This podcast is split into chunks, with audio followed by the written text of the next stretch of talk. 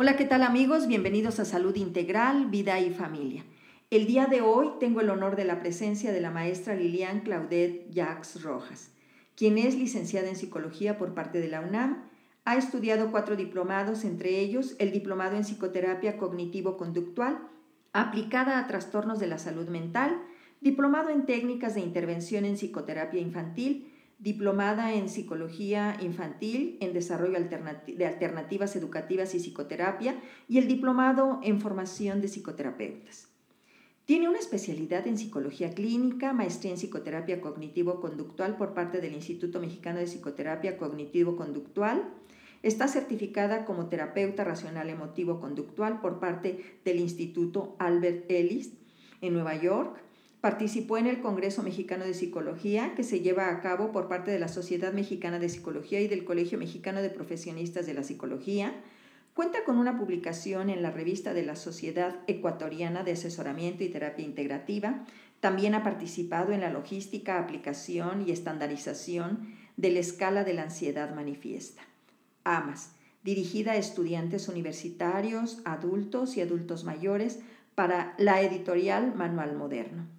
Tiene experiencia en la docencia, impartiendo talleres, cursos, diplomados y diversas materias en varias instituciones, incluidas la Universidad Nacional Autónoma de México, la Universidad Anáhuac del Sur, la Asociación Mexicana de Alternativas en Psicología y en otras instituciones. Créanme que su currículum es sumamente amplio. Actualmente es docente del Diplomado de Trastornos de la Ansiedad, Espectro Obsesivo y Trauma en la UNAM, imparte cursos, talleres y en diversas instituciones relacionadas con temas que le competen a la psicología clínica y es psicoterapeuta con enfoque cognitivo-conductual y se dedica a la consulta privada, tanto en la Ciudad de México como aquí en Querétaro, que tenemos el honor de contar con ella desde hace dos años. Bienvenida, maestra Lilian, como siempre, un honor, tu apoyo y como parte de la Asociación Queretana de Terapeutas y Psicoterapeutas Familiares AC, filial del Colegio Médico de Querétaro.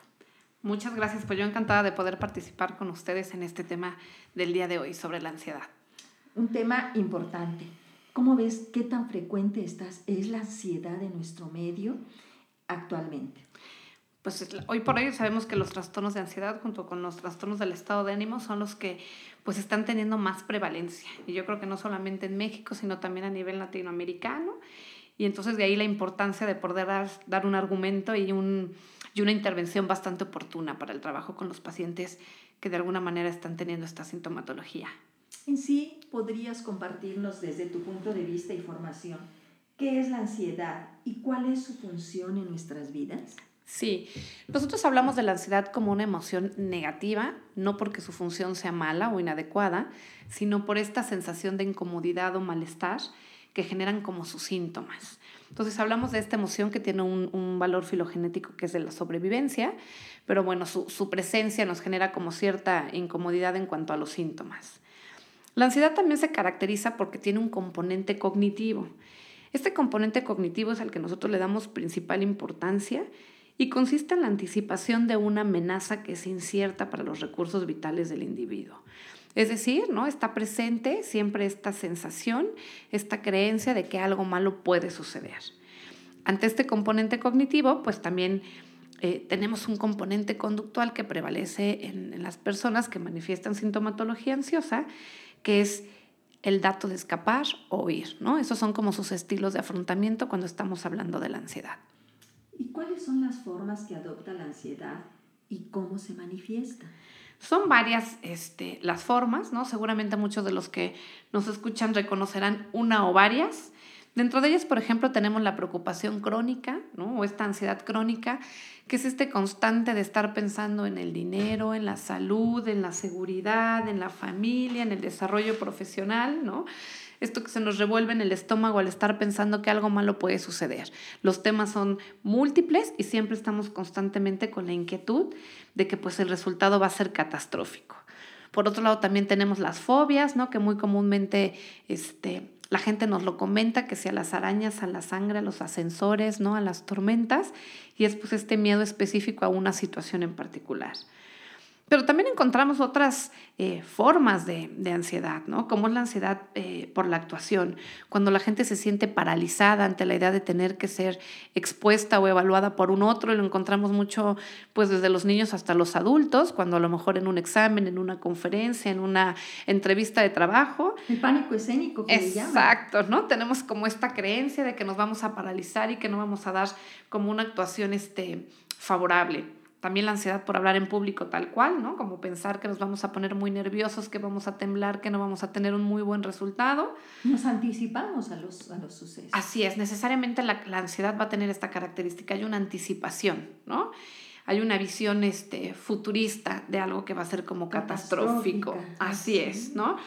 Otras formas también de presentarse la ansiedad la tenemos en el ataque de pánico, ¿no? Cuando estamos pues muy este, hipervigilantes a esta sintomatología, que el corazón me palpita, que me falta el aire y bueno, ya estoy rumiando ante la posibilidad de un ataque al corazón o la posibilidad de la muerte. Esta cuestión también de las obsesiones y las compulsiones, que son estos pensamientos como recurrentes, ¿no? Sobre una idea en particular, como pensar que a lo mejor, este, no sé, comer en un restaurante fuera de casa, pues me va a generar la contaminación y adquisición de muchos gérmenes, que esto pudiera llevarme a la vida. Ante lo cual, pues opto por conductas muy ritualizadas o compulsivas para tratar de eliminar que esta fantasía temida este, se haga realidad. Y otro también muy común que encontramos, pues es el, los característicos del estrés postraumático, que pues prácticamente tiene que ver con estos recuerdos o imágenes de algún suceso que en algún momento de nuestra vida fue o lo, o lo, interpretamos y lo vivimos como muy terribles y aún a pesar de que son meses o años de que esto ocurrió, pues realmente lo seguimos viviendo como si hubiera sido hace unas horas. Entonces estas son parte de las múltiples manifestaciones de la ansiedad. Qué interesante y qué amplio. Así es. Definitivamente. Sí. Lilian, ¿cuáles serían las teorías más importantes para explicar esta, las causas de la ansiedad? Muy bien. Pues bueno, yo, yo te voy a compartir, les voy a compartir este, las teorías que sobre todo pues prevalecen más dentro del modelo cognitivo-conductual. Pues una de ellas es el modelo cognitivo que pues aquí básicamente nos, nos, nos basamos en la premisa de que los pensamientos negativos son los que producen nuestra ansiedad que cada vez que nosotros nos sentimos angustiados, asustados, es porque nos estamos diciendo algo hacia nosotros mismos de que va a suceder algo terrible. Pienso mucho en la gente cuando, cuando va de viaje o aquellas personas que tienen mucho miedo a subirse a los aviones. El avión por sí mismo no es una situación que nos debería de generar un temor. Si fuera generalizado, pues todo mundo padecería esta ansiedad o esta angustia ante la idea de subirse a un avión y no todos lo viven de esta forma. No es el avión como tal el problema. El problema es lo que nosotros nos estamos interpretando diciendo cuando subimos al avión. Las personas ansiosas al tener un exceso de imaginación, pues seguramente están en el avión pensando si se va a caer, si va a haber turbulencia y si va a acabar este, en condiciones pues muy poco reconocibles que la familia ni siquiera sabrá en qué parte del, del mundo ¿no? quedó su cuerpo y bueno, y así se pueden ir con una cadena de situaciones con un final catastrófico. Es, ajá, eso es, por ejemplo, en cuanto al modelo cognitivo, ¿no? O sea, este modelo va, se va a basar en la premisa de que cuando cambies tu manera de pensar, también cambiarás este, tu manera de sentir.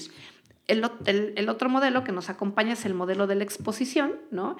Que bueno, pues este tiene sus, sus matices en pensar que toda ansiedad es producto de una evitación, cada vez que tú te sientes angustiado por algo es porque han sido cosas que tú a lo largo de tu historia o de tu vida has evitado. Por ejemplo, si tienes ansiedad ante las alturas, pues entonces lo que vas a hacer es que pues vas a tratar de ir a lugares donde no haya escaleras o vas a ir a los ascensores que no tengan paredes de vidrio, ¿no? O si te invitan a una excursión en las altas montañas, pues mejor lo cancelas y entonces constantemente evitas aquello que temes, por lo tanto, pues nunca este logras como superar esta situación. No te atreves estás evitando y evitando y no siempre se es posible, ¿no? Dejas de esta de vivir y de disfrutar el día a día. Así es. Y, y, bueno, finalmente no, no, este es como en los, los modelos que a nosotros les damos mayor relevancia, pero no descartamos, por supuesto, el modelo biológico, ¿no? En donde pues prácticamente hablamos que la ansiedad es consecuencia de un desequilibrio químico del cerebro, ¿no? Entonces, pues son como los modelos a los que nosotros le ponemos como mayor atención porque es en el que justificamos nuestro marco teórico. Claro, claro. Eh, ¿Cómo se modifica una creencia disfuncional? ¿A qué me estoy refiriendo? Cuando yo creo que algo me va a pasar, me va a ocasionar una disfunción, no solamente a mí, sino puede, puede repercutir a nivel familiar, a nivel social. ¿Cómo podemos modificar esta creencia disfuncional? Pues básicamente nosotros lo podemos eh, modificar con el uso de tres pasos principales. Uno es trabajar con el paciente lo que es el análisis del costo-beneficio. Es decir, el paciente tiene que saber, ¿no? O buscar cuáles son las ventajas y las desventajas de seguir dándole esa importancia y esa creencia este, perdón, y esa validez a esa creencia. Porque algo que tienen muy comúnmente los pacientes que experimentan sintomatología ansiosa es que la probabilidad la ven ellos como un hecho, ¿no? Entonces tenemos que hacer un análisis de costo-beneficio con la idea de generar motivación, de decir, es más, seguir creyendo en esto te ayuda más o te perjudica más. Te ayuda a lograr tus metas o tus objetivos o por el contrario te los limita. Entonces yo creo que la primera parte es eso, ¿no? O sea, hacer un, un balance de un costo-beneficio la segunda tiene que, ser revisar la creencia. O saber si esta creencia que nosotros estamos eh, sosteniendo tiene realmente pues, la, validez, la validez requerida o necesaria. La racionalidad. Así es. Si es racional o irracional. Así es, ¿no? Y si es funcional o disfuncional, es decir, ¿me permite llegar a, una meta o no me permite llegar a una meta, ¿no? Entonces, bueno, pues muchas veces nosotros podemos lograr hacer este tipo de, este, pues, de actividades a través de diferentes técnicas cognitivas. Y entonces nosotros aquí tratamos de que el paciente pues eh, debata, ¿no? cuestione y critique su propio discurso para ver si es sustentable o solamente creía que lo era. Y un último o un, o un tercer este, paso en este sentido, pues tiene que ver con la poner a prueba la creencia. En terapia cognitivo-conductual no solamente debatimos el pensamiento, la creencia del paciente a través del discurso. En ocasiones también hacemos uso de estos experimentos conductuales para que el paciente efectivamente vaya y compruebe si esto que cree es, es consistente o no con la realidad. Entonces serían como nuestros tres parámetros principales. Fíjate, Lilian, que mucho escuchamos. No te preocupes, ocúpate. Y creo yo que preocuparnos no es malo. Y aquí te haría esta pregunta que, creo que sería interesante. Eh, ¿Existe alguna diferencia entre ansiedad y preocupación? Sí. Aquí algo que es muy importante que nosotros tengamos en cuenta es, hace rato decíamos, pues la ansiedad no es una... No es emoción una, placentera. No es una emoción placentera, pero no necesariamente es algo como malo que nosotros tengamos. Inclusive la ansiedad tiene una función de la sobrevivencia y la ansiedad lo que hace es que nos cuida. Es como esta mamá. Exacto, es como esta mamá que nos dice, a ver, si no tuviéramos ansiedad, yo agarraría y cruzaría la calle sin voltear a ver a ninguno de los dos lados. Si yo no tuviera cierta ansiedad, pues pasarían muchos días sin comer, ¿no? Y entonces pues me moriría. O caminaría en las calles de nuestra ciudad llena de joyas a las 3 de la mañana en un callejón oscuro con muchas personas que no conozco, pero que están a lo mejor este, bebiendo, drogándose y pensaría que nada me va a ocurrir. Entonces, la ansiedad me protege. El problema es cuando tenemos un nivel alto de ansiedad. Yo lo que le explico a los pacientes es, imagínense que tenemos una recta del 0 al 10. La ansiedad que ya va a ser patológica porque ya no me permite funcionar, porque me limita, porque no logro ni metas ni objetivos con ella, sería aquella que nosotros estuviéramos calificando desde un 7, 8, 9 o 10. Esta es esta ansiedad que ya es patológica, que no me ayuda. Pero yo creo que si pusiéramos en esta recta los números 1, 2 y 3, yo hablaría ahí de la preocupación. Y la preocupación es buena. Es esta alerta, ¿no? Que me dice, oye, ¿cómo vamos a resolver lo siguiente que tiene importancia y relevancia? Para, que veas tus recursos, para que veas para que veas la, la situación, que la reflexiones y que puedas argumentar la, la, la, solución ante lo que te está sucediendo. O sea, la preocupación es mala. Claro, claro que no es mala. Incluso yo pensaría, si la ansiedad de 7, 8, 9 o 10 es lo patológico, pues yo pensaría que la preocupación en 1, 2 o 3, pues sería lo sano. ¿Por qué? Porque además cuando yo estoy preocupada, identifico un problema. Cuando yo estoy ansiosa en nivel 7, 8, 9, solo estoy anticipando posibles amenazas que ni siquiera tengo evidencia. Otra diferencia es que en la preocupación, como mi nivel de emoción está baja, entonces puedo cognitivamente responder mejor. ¿Eso qué significa? Que cuando yo estoy preocupado puedo tener una mejor autoevaluación de mi propia competencia. Mientras que cuando estoy ansioso me percibo incompetente. Característica de los ansiosos dentro del modelo cognitivo-conductual es que perciben el mundo peligroso, se perciben a sí mismos como muy vulnerables y perciben a los otros como habilidosos. Entonces, precisamente cuando estamos en ansiedad, pues cognitivamente me percibo incompetente. Cuando estoy en preocupación, busco solucionar. Cuando estoy en ansiedad, me paralizo y no resuelvo. Cuando estoy en preocupación, tengo sesgos atencionales para buscar cuáles son los medios para resolver el problema. En cambio, cuando estoy en ansiedad, tengo una hipervigilancia solamente a las señales de riesgo. Entonces, sí hay una enorme diferencia ¿no? entre la preocupación y la ansiedad. Sin duda, sin duda, y habrá que mirarla y habrá que aceptarla, porque la negación es uno de los primeros mecanismos de defensa y no los vemos como algo de alerta, como algo para atender y que nos estamos en muchas ocasiones autosaboteando la vida. Tú dime, eh, ¿cómo, ¿cómo, puedes eh, manejar estas creencias disfuncionales de los pacientes. De los pacientes. Hablábamos precisamente hace, hace unos minutos, este, momentitos anteriores de estas como tres partes, ¿no? De, evaluar la creencia, ¿no? De poner a prueba la creencia y sobre todo de hacerle ver al paciente si es benéfica o no seguir creyendo en ellas. Fíjate que mucho de nuestra personalidad eh, lo, es aprendida. Sabemos que la personalidad tiene que ver con temperamento, con carácter. El temperamento es heredado, el carácter aprendido. Y aquí te haría esta pregunta. Como padres, ¿de qué manera influimos para que nuestros hijos sean más ansiosos que otros niños? Claro. Sí, coincido contigo en estos dos elementos que son importantes. Yo miré esta parte del aprendizaje, en donde es donde nosotros tenemos como mucha posibilidad de pues de ayudar a nuestros hijos o por lo contrario, ¿no? De, complicarlos, ¿no? Exacto, de complicarlos más. Entonces yo creo que una tiene que ver con eh, cuando nosotros influimos negativamente en nuestros hijos para generar ansiedad, tenemos una característica importante. Somos familias catastróficas, que constantemente el discurso que el niño va a escuchar en casa es de, ¿y qué tal si nos falta el dinero para la próxima? Pero ¿y qué tal si te enfermas? Pero mejor no vayas a salir porque ¿qué tal si te asaltan? Pero si sales mejor no tomes nada porque ¿qué tal si te ponen algo? Y cuando te vas de vacaciones con los amigos, no, porque ¿qué tal si se accidentan en el coche? Entonces, hay exactamente, ¿no? Más que un discurso de prevención en donde en caso de que suceda esto, toma, esta es la opción o este es el número o esto es lo que debes de hacer. No, hay esta eh, solamente como como esta sensación de peligro sin darte ninguna herramienta para solucionar. Pero es muy característico escuchar el discurso de estas familias con que, y si pasa, y si el otro, y si ocurre, ¿no? También son familias que modelan una conducta de afrontamiento evitativo. O sea, no va a ser la familia que le diga, hijito, tienes una bronca, ¿no? Pues a ver cómo vas y la resuelves. Mira, yo te sugiero que hables con aquí, con allá, que vayas de esta forma. No, son familias de te sientes mal, estuviste incómodo, te peleaste con tu compañero en la escuela. Si quieres, mañana no vayas a la escuela.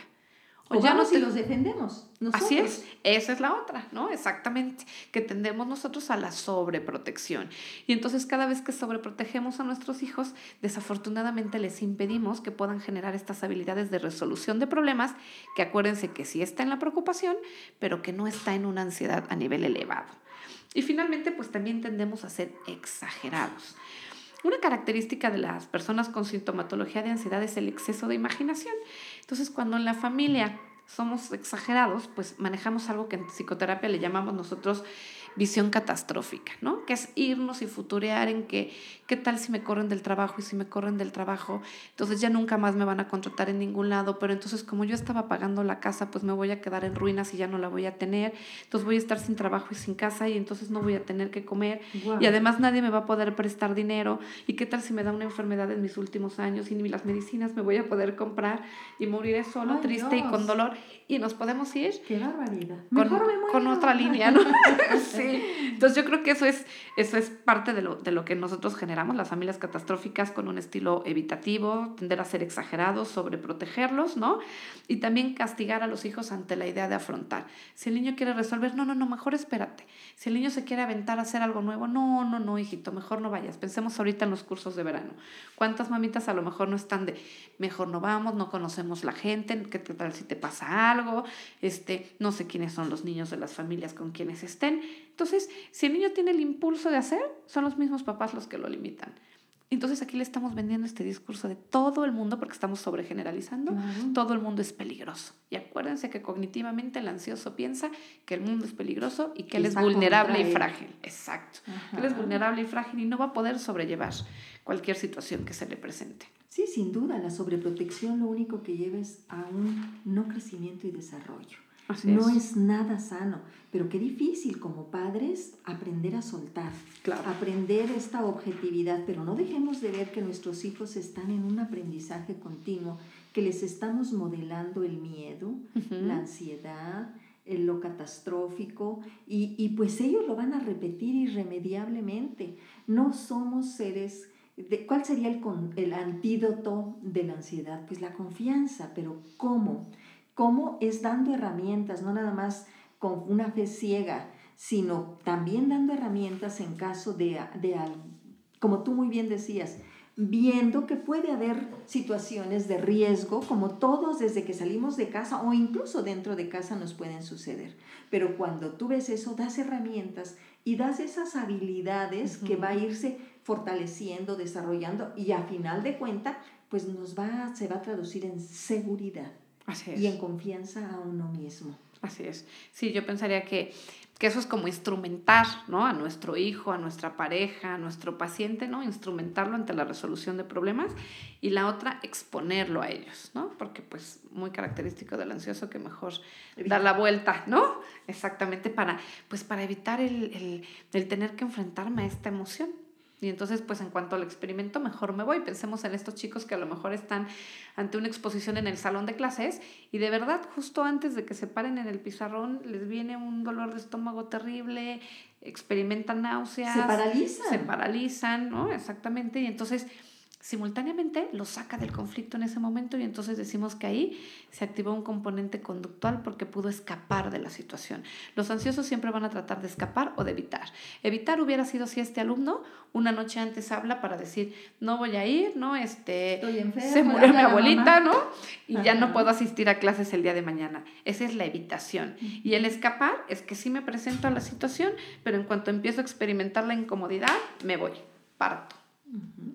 ¿Y qué tanto influye esta ansiedad en, un, en una vida poco confortante, poco gratificante, en unas buenas relaciones? Como tú dices, es todo mundo, una generalización excesiva y no hay como confianza ni en la pareja, ¿Se da la celotipia aquí también o qué otros trastornos se pueden estar acompañando en estas personas? Pues también encontramos, bueno, pues ya, ya hoy sale de los, de los trastornos de ansiedad el trastorno obsesivo compulsivo, ya se va como su apartado adicional en el DSM5, pero bueno, tenemos el trastorno obsesivo compulsivo, también empezamos a tener este como trastorno dismórfico, ¿no? Esta preocupación y ansiedad constantemente por este verse bien, ¿no? Y por esta cuestión como de la aprobación, este pues la hipocondriasis al final pues también tiene que ver con esta idea o este pensamiento rumiante de la, de, la preocupación constante de estar teniendo algo, ¿no? Yo creo que son los que más, este, los que más nos acompañan en la ansiedad. Eh, pero, pero pensemos no solamente en estos que pudieran estarnos eh, acompañando en este sentido, sino pues también a veces sabemos que muchas cuestiones, por ejemplo, de adicciones, pues vienen acompañados o vienen disfrazando una sintomatología de ansiedad. Pensemos en aquellas personas que a lo mejor este, suelen tener esta creencia de que son poco habilidosos para relacionarse con la gente, pero resulta que cuando tienen el consumo a lo mejor del alcohol, pues son la sociabilidad andando, ¿no? Entonces, pues también podemos encontrar como después un trastorno de ansiedad se puede volver comórbido, ¿no? Ya con algún tipo de adicción, porque después resulta que esta persona solamente funciona en la medida que está consumiendo algo, ¿no? Que es como su, su superstición, ¿no? Su, su, este... Su amuleto. Su amuleto, exactamente, doctora, como su amuleto para entonces tener la confianza para poder desarrollarse. Qué, qué difícil. Sí. ¿Y cómo ves tú? ¿Qué tanto salen estos pacientes adelante? ¿Qué se requiere para un tratamiento exitoso? Porque mucha gente cree que es milagro o que con consumir ansiolíticos es suficiente o que con encomendarse a alguna, algún fetiche incluso puede salvar de esta situación. Pues yo creo que las personas que experimentan un trastorno de ansiedad o simplemente sintomatología ansiosa sin, caer en los criterios diagnósticos de un trastorno, son candidatos a tener un pronóstico bastante favorable, ¿no? Hoy la evidencia nos dice que los trastornos de ansiedad son muy bien manejados, hay un pronóstico sumamente bueno. Yo a lo mejor les platico un poquito del modelo que yo conozco, pero bueno, yo considero que este, todos los modelos tienen muchas cosas que aportarnos y que ayudarnos, ¿no? Y que complementarnos. En el caso de la terapia cognitivo-conductual, pues hay un, una serie de documentación que hoy evidencia que es uno de los modelos más eficaces para el tratamiento de los trastornos de ansiedad. Incluso la Asociación Americana de Psiquiatría recomienda dentro de las sugerencias de tratamientos para estos trastornos el abordaje desde el enfoque cognitivo-conductual. Entonces, pues la verdad es que yo le podría decir que considero que es un pronóstico muy bueno, ¿no? Em, a veces se puede poner un poquito más complicado cuando a lo mejor viene acompañado de un trastorno de personalidad, ¿no? O comorbilidad con otro trastorno, pero sin embargo se ha visto resultados sumamente exitosos. ¿Y cómo ves? Eh, eh, cada día se, se apoya más a la psicoterapia en cualquier corriente y en este caso la cognitivo-conductual. Eh, ¿Es válida desde tu experiencia el tratamiento farmacológico y psicoterapéutico? ¿Da más certeza de éxito? Pues hay como muchas críticas y muchas controversias en relación a, la utilización o no del fármaco. Yo pensaría que si estamos hablando de un paciente, Em, digamos, con un trastorno de ansiedad donde la sintomatología totalmente impide el funcionamiento del paciente, yo sí creo que puede ser una muy buena opción acompañar el fármaco junto con un proceso psicoterapéutico. Pero estamos hablando de una cuestión muy severa en cuanto a sintomatología, ¿no?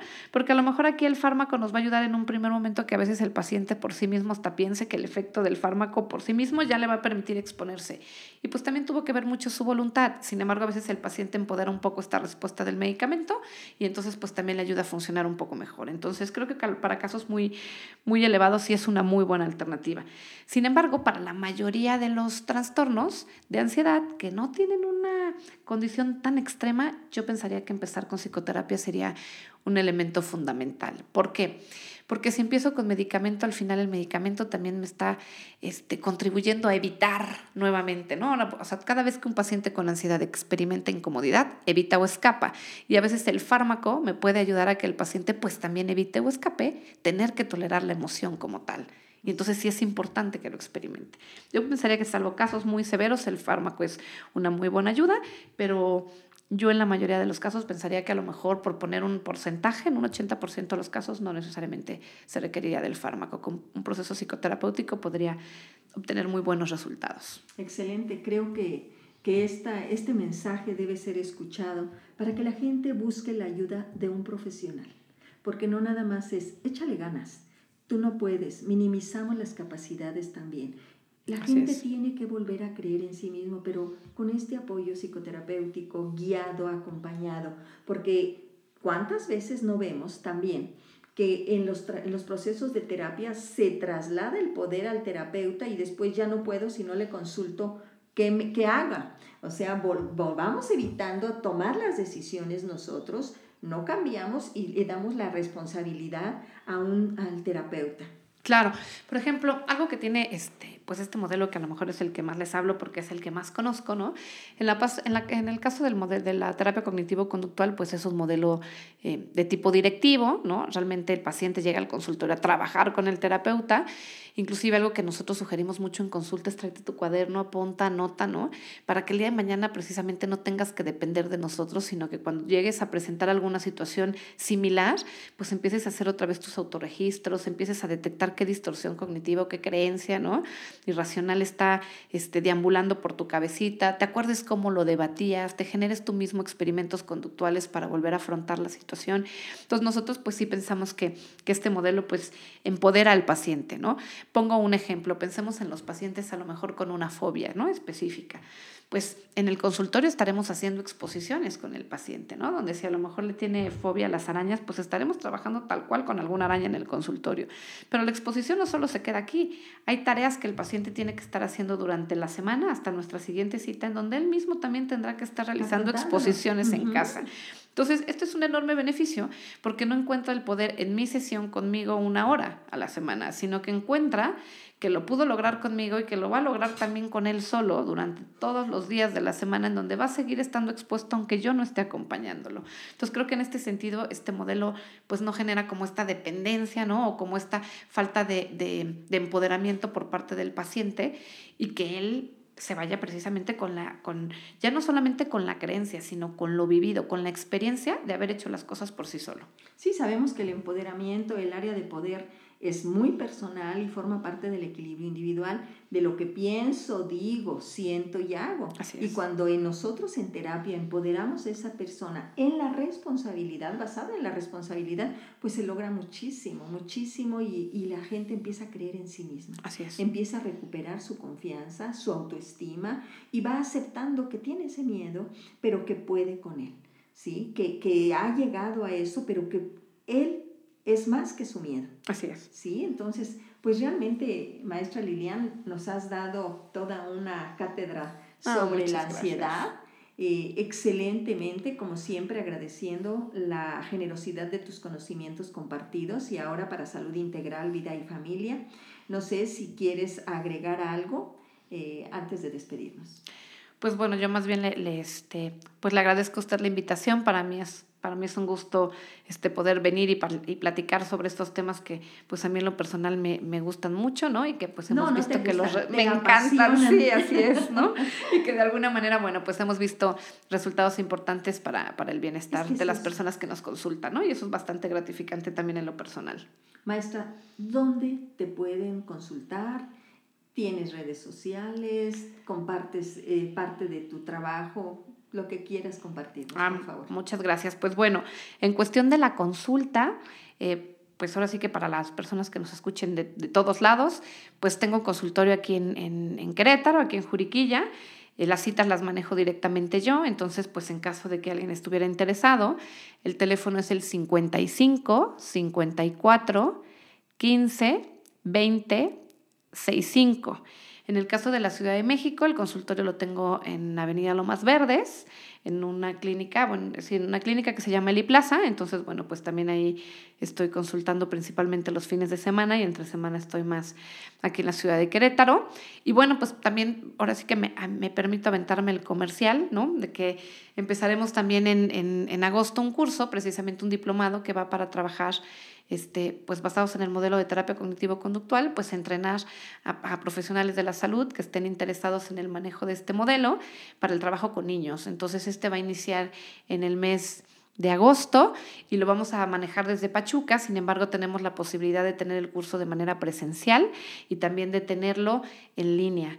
Aquí solamente si se meten a las redes sociales de IPSI, que es IPSI, entonces, este, pues ahí podrían encontrar también la información para quienes estuvieran interesados en, pues, en formarse en este modelo terapéutico. Pues, querida maestra Lilian, no me queda más que nuevamente agradecerte y sin duda, nuestra próxima sesión será muy rica. ¿Quieres compartirla a nuestro público? Sí, por supuesto. Ojalá nos pudieran acompañar todos los profesionales de la salud y de la salud este, mental.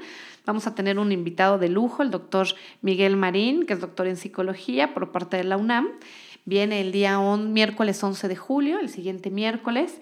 Viene a darnos una conferencia y a compartirnos y promocionar un libro que él, pues él es el autor y el creador de ese modelo de intervención. Es un libro que se llama Cuídate para cuidar a otros. Y bueno, pues es todo un modelo de intervención para ver cómo nosotros como profesionales de la salud a veces nos vemos afectados por esta fatiga de compasión que experimentamos día a día en el ejercicio de nuestra profesión.